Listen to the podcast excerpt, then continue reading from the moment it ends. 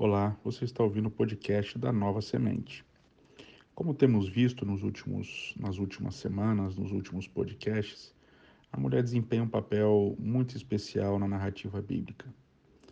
Ah, mesmo em textos legais, é interessante notar, como por exemplo em Êxodo 21 e Provérbios 20, que os filhos são instados a não amaldiçoar ou agredir tanto o pai quanto a mãe e a inclusão feminina aqui é importante, visto ser uma coisa única da Bíblia hebraica em relação aos escritos jurídicos e legais dos povos ao redor de Israel.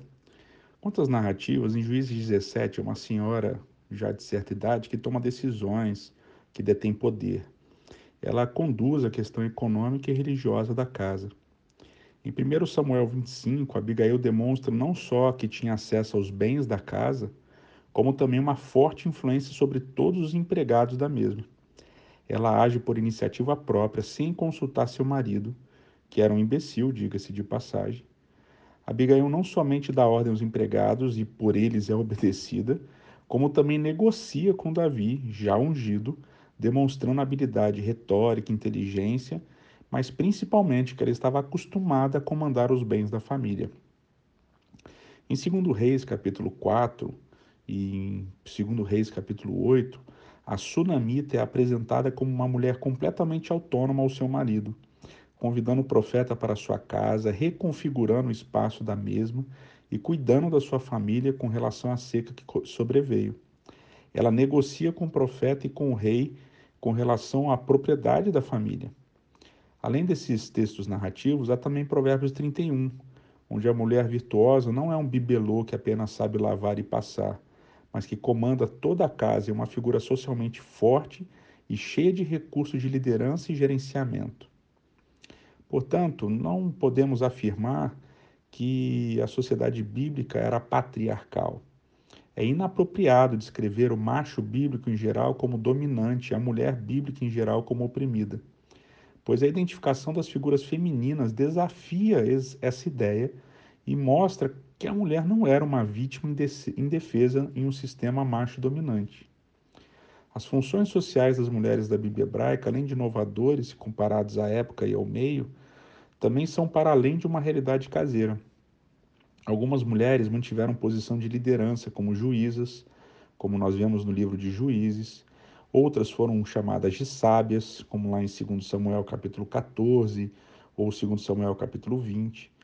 Várias entre as mulheres, elas pertenceram à corte e por causa da sua classe e gênero, e gênero exerceram poder é, como, um grande, como uma grande dama, como lá em 1 Reis capítulo 15, ou mesmo o livro de Esther e Ruth, em que as mulheres são os personagens principais.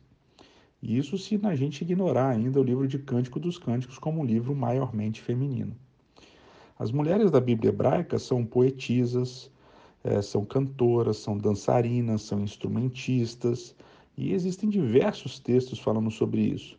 Elas desempenham funções religiosas, elas desempenham funções é, de liderança e elas até atuam como profetisas.